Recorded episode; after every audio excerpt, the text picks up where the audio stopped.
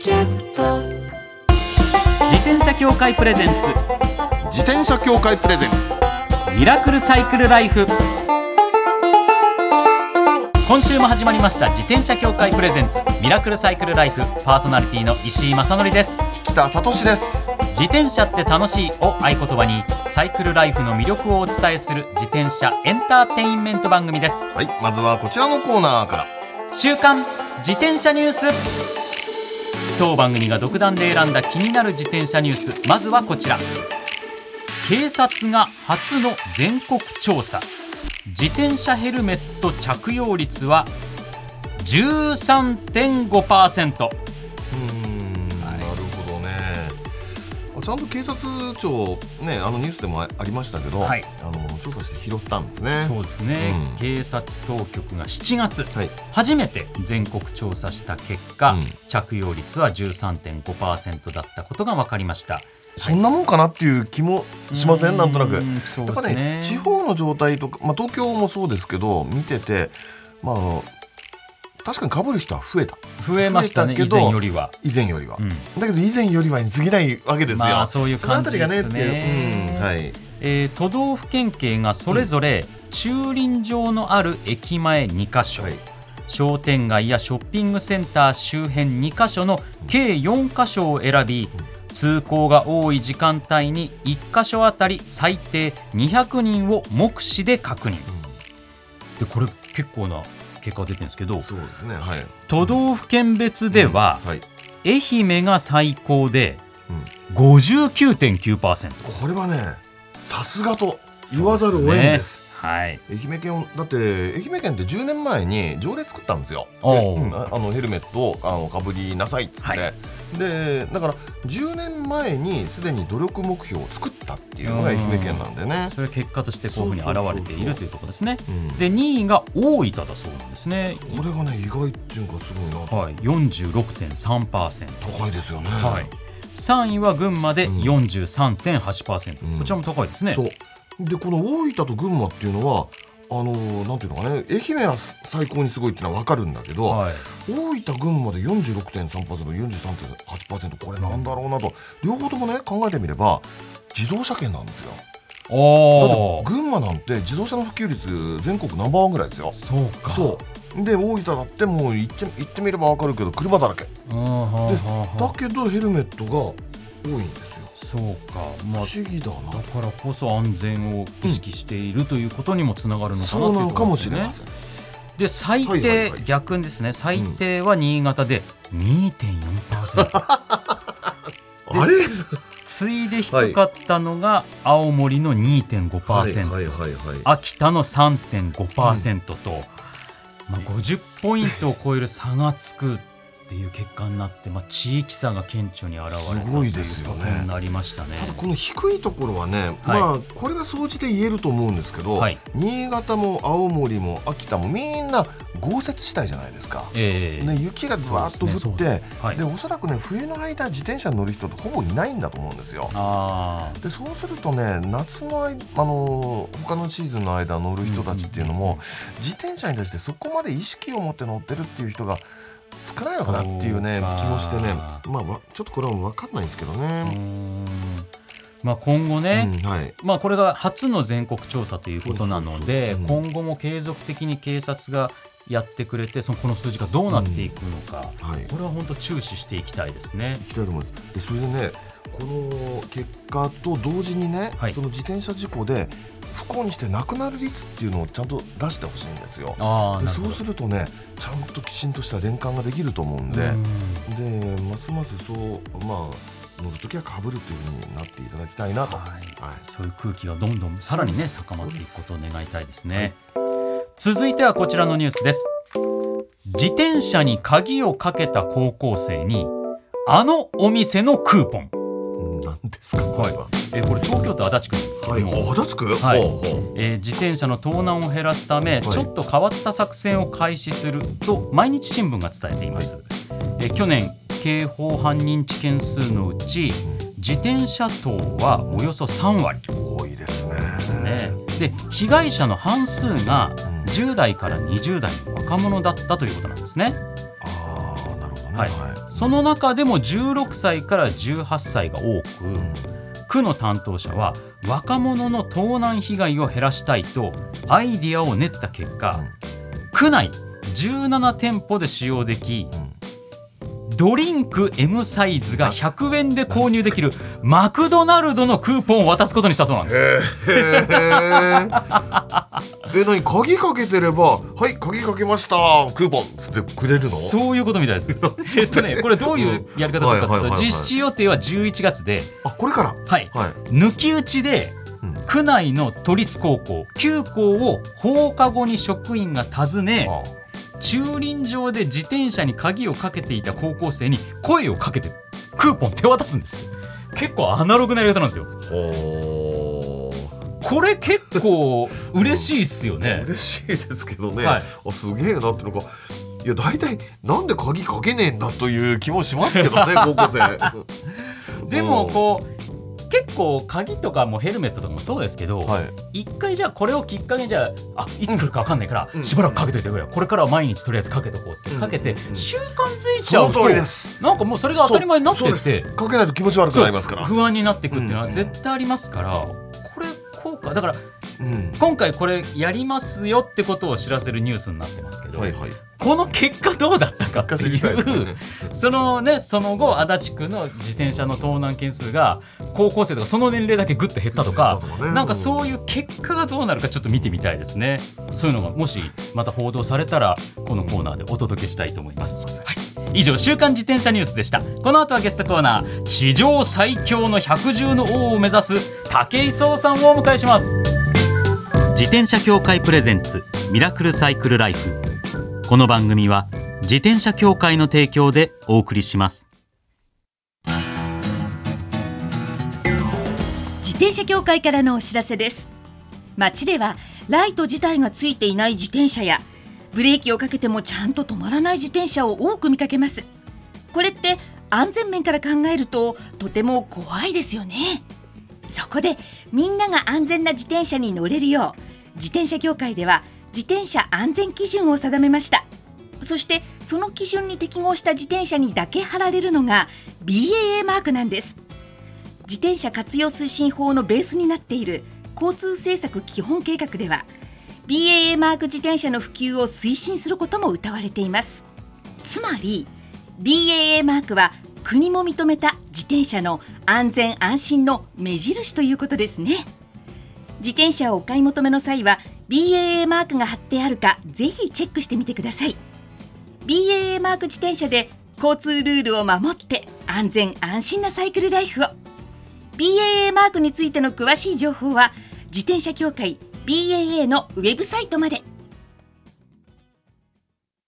さあゲストコーナーです。武井壮さんです。よろしくお願いいたします。どうもよろしくお願いします。竹井壮です。よろしくお願いいたしどうもよろしくお願いしまます。すもう石井さんご無沙汰しております。ご無沙汰してます。なんだかんだバラエティーとか、はいはいはいはい。まあ直接がっつりってことはあんまりがっつりはあんまなかったですけど、なんやっぱりか同じ枠にいることはありましたはい、ね。大勢いたりクイズ番組とかそういうのええ。そういうところに一緒だったりとかってなんですけどクイ北さんは？ズとかね。いや、もう完全に初めましてで。初めて。はい。はい。ね。どうですか印象。いやいや、もう精悍に焼けてらっしゃって。ゴルフ焼けですし。あゴは。い。ゴルフですか、はい。なんか最近資格を取取ったとか、はい。何かね、はい。今撮ってる最中っていうそうですね。はい。テストが終わって合格して、はい。でこれから講習を受けてみたいなことになることですね。すごいことですよ。まあもちろん皆さんね武井壮さんのことご存知だと思いますけれども、はい改めて私の方からはいプロフィールご紹介させていただきます。お願いし陸上競技十種競技の元日本チャンピオンです。はい。えー10種競技の100メートルのベストは1997年に記録した10秒54で、はいその後2015年まで18年間10種競技においての日本最高記録ありがとうございます。ね。はあ、すごいですね。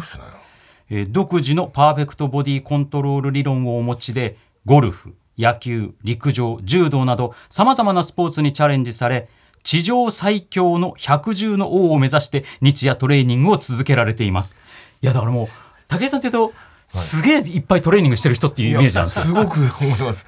常にやってるっていう、そうですね。今も毎日1時間は必ずトレーニングをするようにしてるんで。はなんかそのご自身のはい。生活のコントロールがすごい人っていうのを、はい。やっぱいろんなところで見てるんですけど。なんかあの基本ははい。1日とかいうええ。既存のサイクルを気にしないっていうところに鍵があって。ほああそうやっぱり1日24時間でもう時間決まっちゃってるじゃないですか。そうですね決まっちゃってますね。それだとでも個人差があるじゃないですか。ううん個人差あるのにあー。24時間でみんな設定してたらそれはダブついたりはい。足んなかったりするよなと思って、基本自分軸で全部あの決めてるっていう。あそういうことなんですか。あまあ仕事はしょうがなくこういう日中の時間に入るじゃないですか。ああそうですね。だけどあと睡眠もトレーニングも休養も食事も全部自分軸で決めた方がスムーズに回るよっていう。だからトレーニングもなんかそのどうしようもない深夜にみんな寝ちゃって誰も相手してくれない時に1時間やるって決めてるんですよ。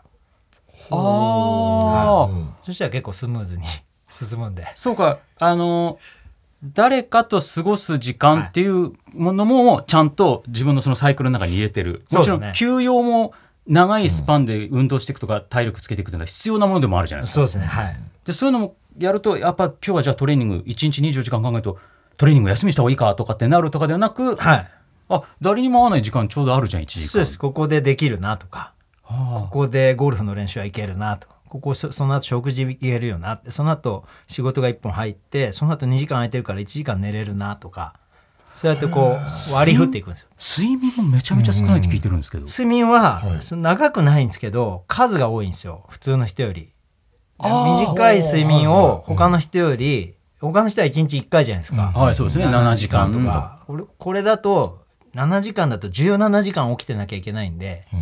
は言ったらすごい疲れるんですよ連続でずっと起きてるっていうのも脳も疲れるし体も疲れるし、その間にちょこちょこ1時間とか2時間の仮眠が入るんであはい。他の人より寝る回数が起きて多くて起きてる時間が短いんですよ。要は。はだから全然大丈夫っていうのはそういうことでショートスリーパーとかいう概念じゃなくてうん。起きてる時間をだからショートウェイクアッパーみたいな感じですあーなるほど。はい。短く起きて短く寝るっていうサイクルを1分の1日にしていくっていう感じなんですよ。だから活動したら休んで活動したら休んでトレーニングして休んで、はい、ゴルフ行って休んでみたいな感じになって。るんですそよれはあれですかすぐ寝られるもんなんですか？すぐ寝れるです僕は。そういう研究を学生時代にずっとしてたんで、はい。睡眠入眠が早くなったりとか快適にあの睡眠とって短い時間ですっきりと起きられるっていう研究をしてたんで、なんか起きすごい8時間とか10時間とか学生時代ずっと寝てたんですけど、え起きてもずっとだるい日あるじゃないですか。あります。あるあるんですなよ。なんなのって思いません、はいい、っぱい寝ればいいとか言ってんのに、うん。はい。起きたらだるいとか,、はい。だからそれが嫌だったんで、あー。それを消していく研究をしたんですよ。えー。あそういうこと。だからなんか世間一般のイメージでショートスリーパーって言われてたりし言われてるんです、はい。でも実は。実は違うんですね。そうい。うことじゃないんだっていう。分割してるっていう。でもそれ考えたら引田さん、うん実ははい。武井さんと僕ってうん。年齢一緒なんですよ。あが50歳50歳。そうですか。でも見えないっすよね。あ確かに若いね。だからすごいですね。なんかそういうこううん。ちょっと他の人と違うライフスタイルを送ってはい。すごい生き急いでる感じにも見えるじゃないですか。見ようによっちゃ。他の一般の見方したら。そうすると早く老けちゃうんじゃないのとか思いますけど。い実際その生活を実践されてこの若さ保ってらっしゃるってこといまだに 100m この間測って11秒3ぐらいだった。は マジっすか？はい。大体の陸上選手以外のアスリートよりは速いっていう感じになってますね。なるほど。ああその専門でやってらっしゃる方。専門 100m の選手以外はさすがにだけど。ぼ僕に負けるっていう状況になってますね、すごいな。じゃあ睡眠の話、あのすごいもう興味い。やいやいや めっちゃ興味健健康の番組みたいになって大丈夫。いやいやいややっぱり自転車乗るにはやっぱりそう睡眠は大事ですからね。はい。はい。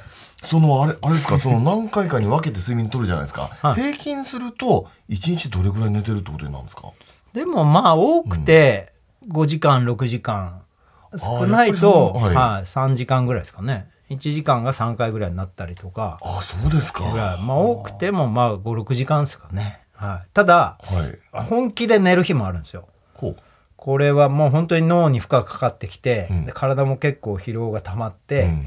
ああどんよりしてきたなって思ったら、あのとてつもない回数寝るあ時間長い時間寝る時もあってほう。5時間あの寝て、はい。1時間起きて、でまた5時間寝て、うんうんうんうん1時間起きてみたいな。それで一日過ごしちゃう時もで逆転させる時もあって。それはもう自分の体軸で決めてるんで。でお仕事がちょっとしか入ってない1本しか入ってないとかいう時はそれ以外は全部睡眠になってたりとかする時もあるんで。あの短い長いっていう観点じゃなくても必要な睡眠必要な時に取ってるっていうだけ。なるほど、なるほどねそれは基本的にこう計画的にこう一日の計画をすごいちゃんと順序立てて決めてそれをこう繰り返していくサイクルの作り方の人もいるじゃないですか、はい。そうじゃなく結構自分の体に聞きながらフレキシブルに変えていってるって感覚。まあ、その方が負担が少なく済むだろうなと。やっぱ計画的にするとそれがずれた時が帳尻合わなくなっちゃったりするし、ストレスたまるじゃないですか。ああ、そうなんですよ。寝れそうなですよ。できなかったとかそのせっかく計画したことが全然できなかったっていうと自分責めちゃうとかありますよね、そうそうなんです。そういうストレスもやっぱり快眠の妨げになったりするんであここお仕事終わった。あよしじゃあもう寝よう。っていうさっと次の楽屋行ってパッと寝ようとかって言うともうスコーンって寝れるんでよしここだって思ったらそれすごいなでその時に着てる衣服とかはい。気温とか湿度をずっと研究してたんで、あこれだと気温高すぎるから寝れないなっつって気温を下げたりとかそういう調整をしてうまく寝れるようにするんですよ。あやっぱ気温とか湿度とかな湿度が僕は一番重要で、湿度が高いもう60%とか65%超えると気持ち悪くて、あの途中で起きちゃったりとかするし、入眠も悪くなるんで、なんかこう寝具とか例えば頭に敷いてる座布団とかがなんかちょっと湿っぽいなとか、はい。顔周りがあったかいなって感じちゃうともうダメなんですよ、はい。ひんやりした感じで寝ないといけないんで、はい。僕は外気温よりも6度とか7度ちょっと部屋の気温を下げて、はいあの湿度を下げて寝るっていうのをしないとダメなんですよ。そういうデータを季節ごとに持ってるんで、いつでも快眠すごっできるあーだからやっぱりこれ、ちょっと今回もう自転車の話行く前に この話めっちゃなんかねでもやっぱりサイクリストの方うんめちゃくちゃ気にしてることだと思うんですよ。はいはい。やっぱサイクリストの方多く聞いてくださってるんでやっぱり自転車もシンプルな乗り物なんで、はい。そういった自分の体感とかはい。そういったことで随分変わってきたりするじゃないですかメンタルしかり。ダイレクトに自分のフィジカルの能力を伝える道具じゃないですか、自転車だからそのコンディションだけでももう例えばタイムとか疲労感と変わってきちゃうと思うんですよ、はい。だからサイクリストの方とかは僕がやってたようなその自分の例えば体温がとかはい。動き始める時に皮膚が何度ぐらいなのかとか、どういう衣服を着てるとあのー無駄な、あのー消費をしないで済むかとか、そういったことも調べれば調べるほど分かっていくんで、はい、だからこういうのをやっとくと不調こ今日調子悪いなとかいう日がどんどん減ってくんですよ。なんか今日動かねえなとか、なんかずっと眠いなとか、だるいなとかいう日を減らせるんで、意図的に。そういう努力をしてます。クリストの方めっちゃ参考になったんじゃないですか、今日のこの話。いやあのあのね自転車のイベントなんかあって、はい。でレースなんかに出たりするわけですよ。でそうするともう疲れたで帰ってくるんだけど、なんか体が筋肉が興奮しててみたいな感じでね眠れないことって結構あったりするんですけど、はい。そういうことってのはありません、まあそれは脳が、んうん。脳で起こってる作用なんで、はいはいはい。それは簡単にひっくり返るんで、ほその交感神経とか副交感神経とうんか、うん。あとまあそうですね。脳内物質みたいなものとかいろいろあるんですけど、それをこうあのひっくり返る瞬間みたいのがあって、でそれは何をする時に起きやすいかとかっていうのもそういう今言ったようなデータ取りとかでコントロールできたりとかうするんで。はあとまあ飲むものだったりとか、その、まあ、体の中に入れるものの温度だったりとか、そういったものも測って食べたりとか飲んだりしてたんで,、ん。で何か食べ物こういう食べ物を取ると急に眠くなるよなとか、うんそういうのも常にチェックしておくと、うん。そういう時に意図的にじゃあそういうもの取ったら眠くなるのかとかっていうのもチェックしておくと分かりやすくどんどんこう自分がこう睡眠に向かう脳の状態になる方法みたいなのがだんだんこうデータ化されていくんで説明書みたいなのが出てできてくるんですよ。それ探してみるとはい正直1週間とかデータ取っただけでも今までよりは全然知識が増えるんでそれだけでもアスリートの方すごい参考になるしあの自分の競技生活でより早く疲労を取るとか、あの短い時間でしっかり疲労を回復させるとかっていうことにはめちゃめちゃいいデータ。誰の本読むより自分の説明書読むのが一番いいデーうわーなるほど。タ。い。やですから、こういっった理論をお持ちの武井さんが今回ね 東京都が主催する自転車イベントのグランドサイクル東京のアンバサダーに稲村亜美さんと共に就任されたんですよ。はい。これはすごいことですよ。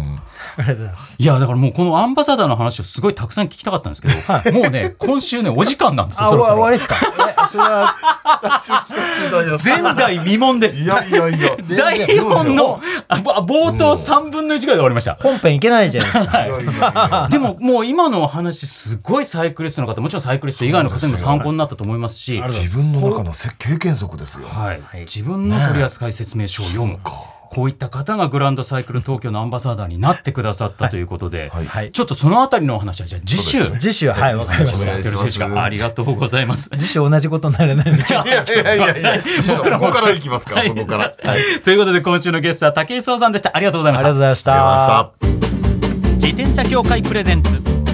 ミラクルサイクルライフ。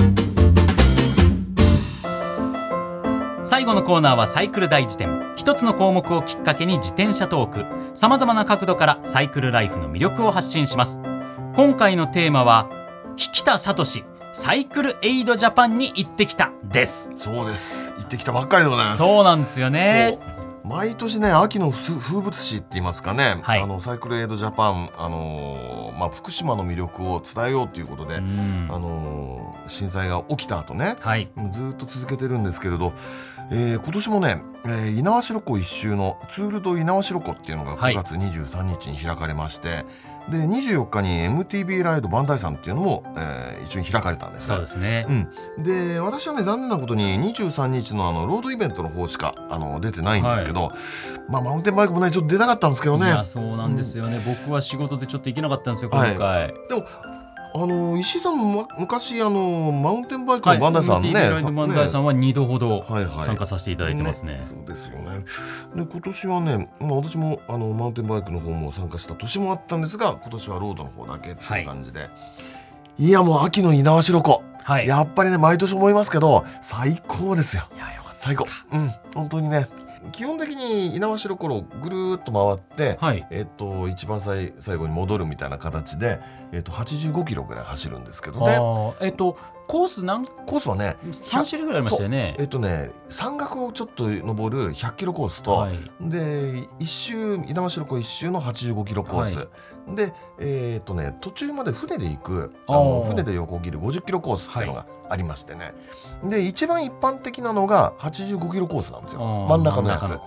でそっちに出てくるんですけどえ。ずーっとねあの左側にあの猪苗代湖を見た状態でえぐるえーっと回っていく。で適度なあのアップダウンもあったりして、どはい。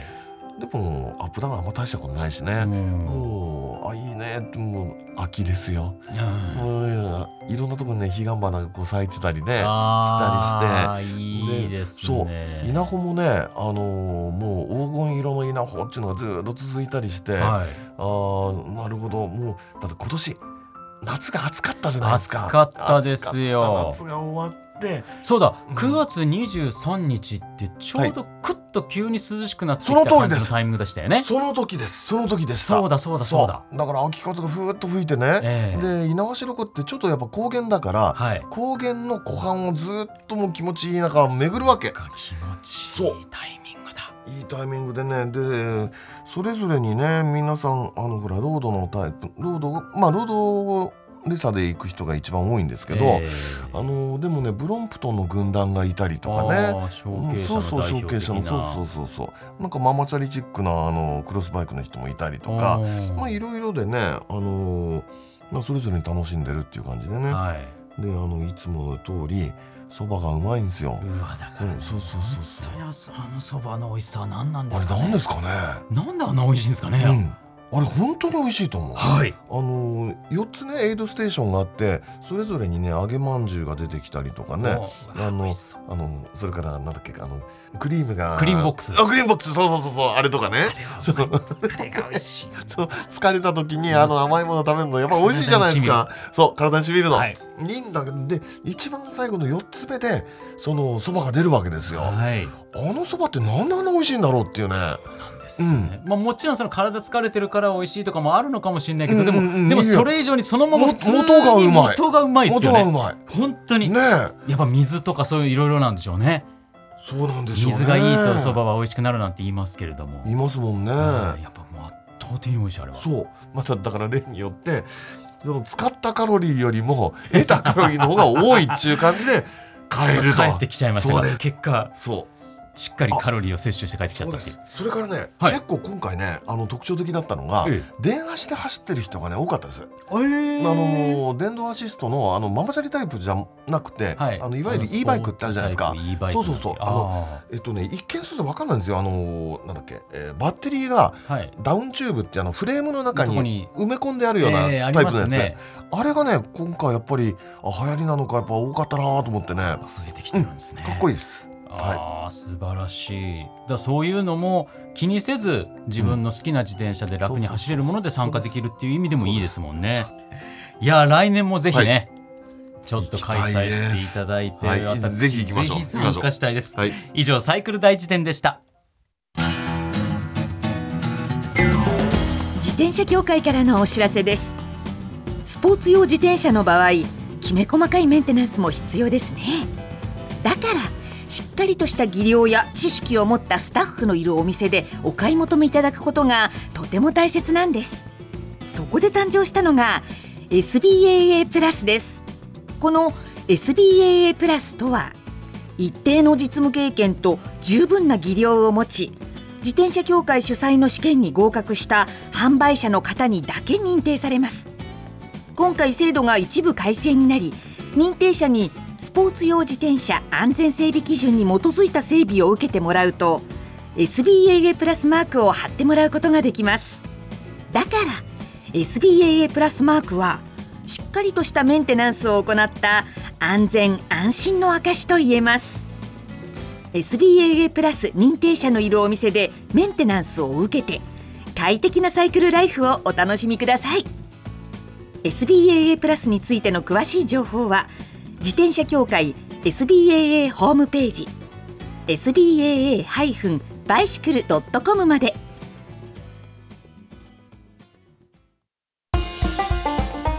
ミラクルサイクルライフそろそろお別れのお時間です。いや武井壮さんのお話すごかったですすねごい。あの睡眠時間はちょっと参りました。そういう生き方があるんだって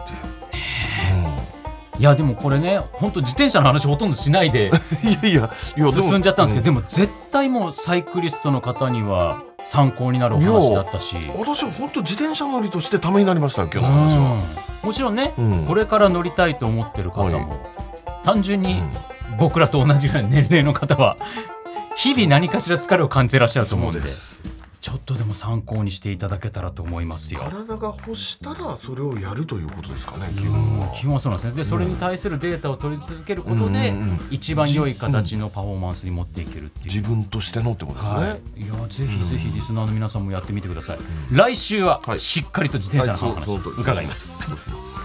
番組ではマイ自転車ニュースサイクリストあるある自転車脳内 BGM 募集中です。忘れられない愛車の思い出も大歓迎採用の方には番組オリジナルステッカーを差し上げます。メールアドレスはすべて小文字でサイクル -r アットマーク tbs.co.jp cycle -r アットマーク tbs.co.jp までお待ちしております。お待ちしてます。それではまた来週お会いしましょう。お相手は石井正則と北里志でした。自転車協会プレゼンツミラクルサイクルライフこの番組は自転車協会の提供でお送りしました。